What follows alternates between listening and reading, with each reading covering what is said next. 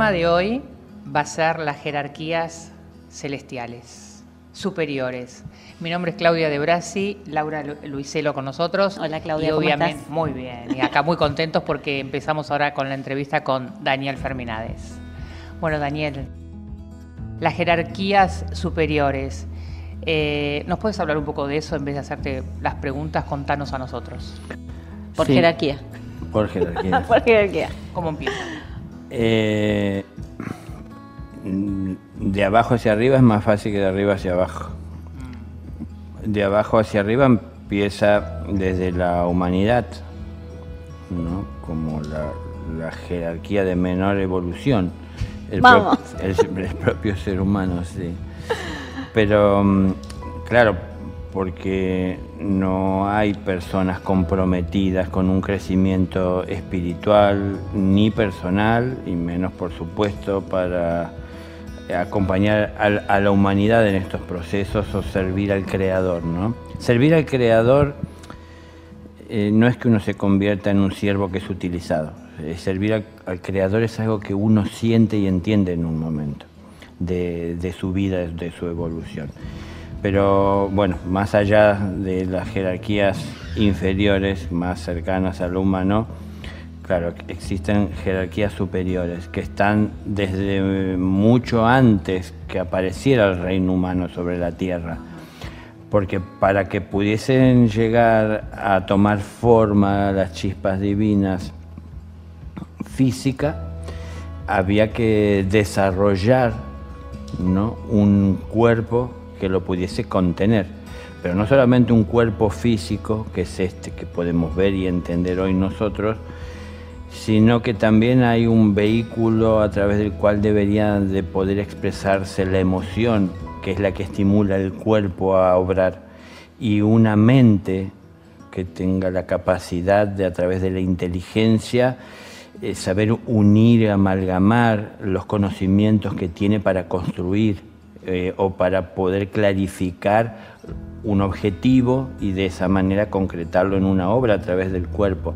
Entonces hay todo un orden interno que tal vez nosotros mismos no conocemos de nosotros, que es desde lo físico, lo emocional, lo mental, que si es conocido y supervisado, seguido de cerca también en su proceso evolutivo por las jerarquías superiores en los cielos. Entonces, hay ya en la humanidad muchos que alcanzaron jerarquías de discípulos, o sea, seres comprometidos con la hermandad blanca que acompaña en su evolución a la, humanidad, a todos los reinos, eh, y de distintas jerarquías dentro del discipulado. Y hay un tiempo de crecer con jerarquías dentro del discipulado y hay un tiempo en que el discipulado se termina y se alcanza una maestría. Entonces es otro tipo de compromiso de aquel individuo que alcanza una maestría comparado con aquel que todavía, como en un discipulado, está buscando de entender raíces en su propia existencia. Una vez que todo esto es conocido y todo es develado, todo lo que la naturaleza que a uno lo rodea eh, nos dejó la enseñanza que tenía para dejarnos y lo pudimos asimilar, es que entonces nos volvemos maestros.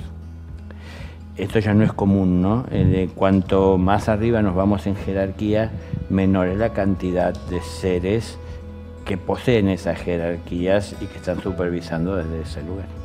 Entonces serían eh, los seres humanos en representación de la humanidad, los discípulos como los humanos que evolucionan.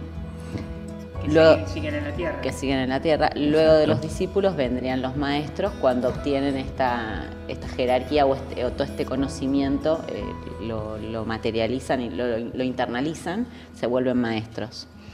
¿Y la hermandad blanca, la hermandad blanca en qué lugar quedó? ¿O los maestros son parte de la hermandad blanca? ¿Los discípulos son parte de la hermandad blanca? Exacto. ¿En tierra? Exacto. Los discípulos en tierra. Los discípulos todavía están en tierra porque dos cosas principales. Una, están trabajando sobre sí mismos para poder tener eh, bajo control sus vehículos de expresión, es decir, a través de los cuales deben de expresar con perfección las cualidades del espíritu, ¿no? Y lo que es la voluntad o la intención del creador. Más cercano a ellos, lo que el maestro les puede transmitir con claridad, puedan ellos expresarlo sin interferencias. Y hay mucha interferencia en nuestra mente, hay mucha interferencia en nuestro mundo emocional, hay mucha interferencia por problemas o limitaciones físicas que podemos tener. Entonces un discípulo está trabajando sobre todo esto para que ninguna limitación haya en ninguno de esos vehículos para poder expresar con pureza lo que un maestro le confía para expresar en el mundo en el que está. Entonces, los maestros normalmente en la evolución no están en el mundo físico. No están encarnados, digamos. Claro, porque mm, ellos pertenecen a un reino superior. ¿no? Como decía Jesús, mi reino no es de este mundo.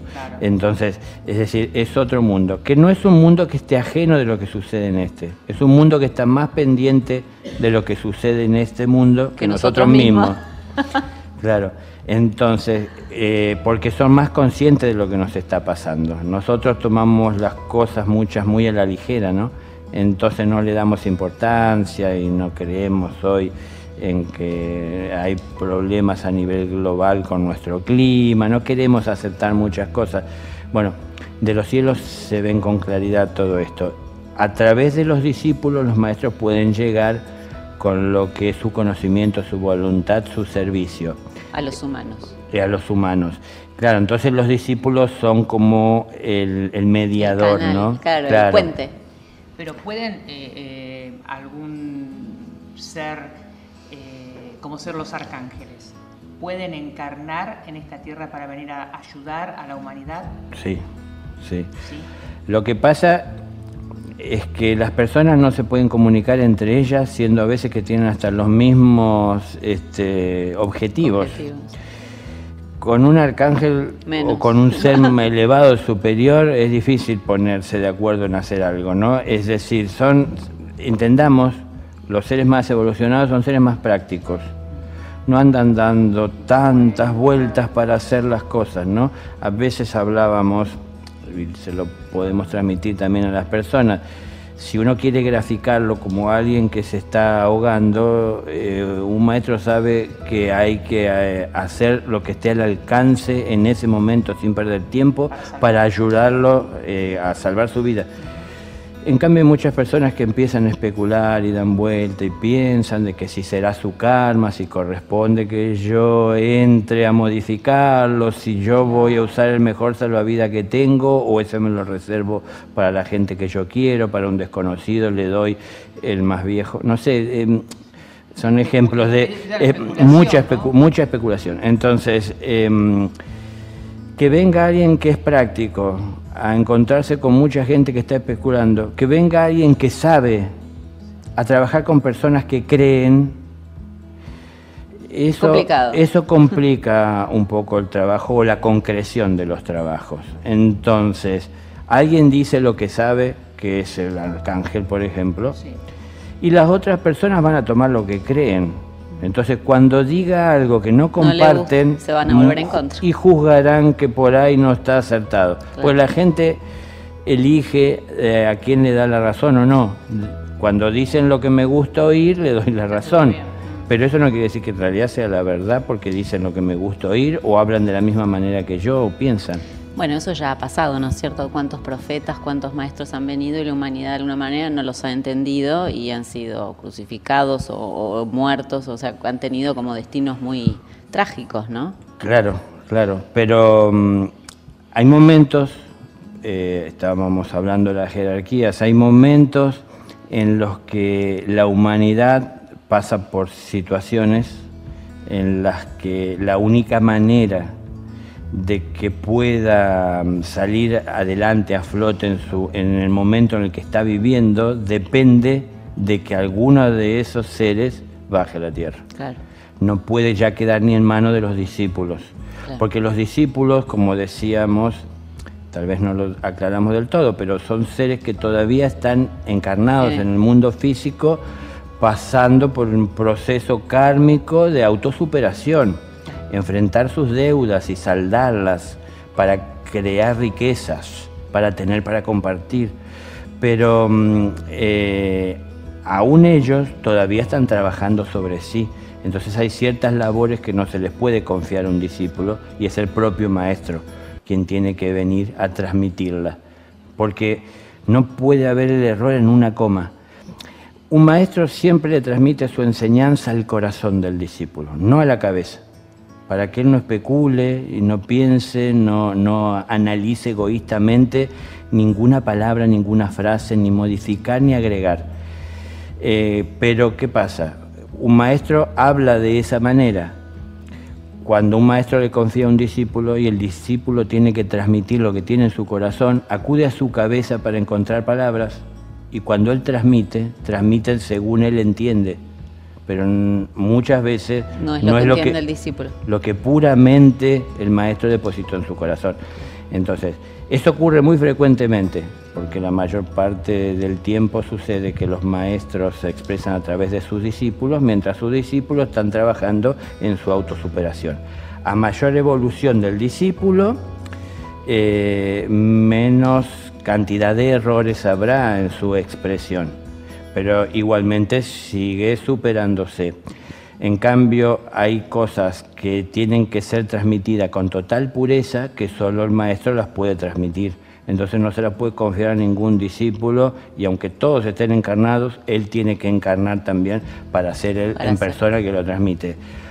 Ahora, si somos malos alumnos en el aula, eh, porque no prestamos atención, porque mientras nos están hablando pensamos en todo lo que podríamos hacer mejor que esto de estar atendiendo, no importa el buen maestro que tengamos delante, no va a cambiar nuestra realidad.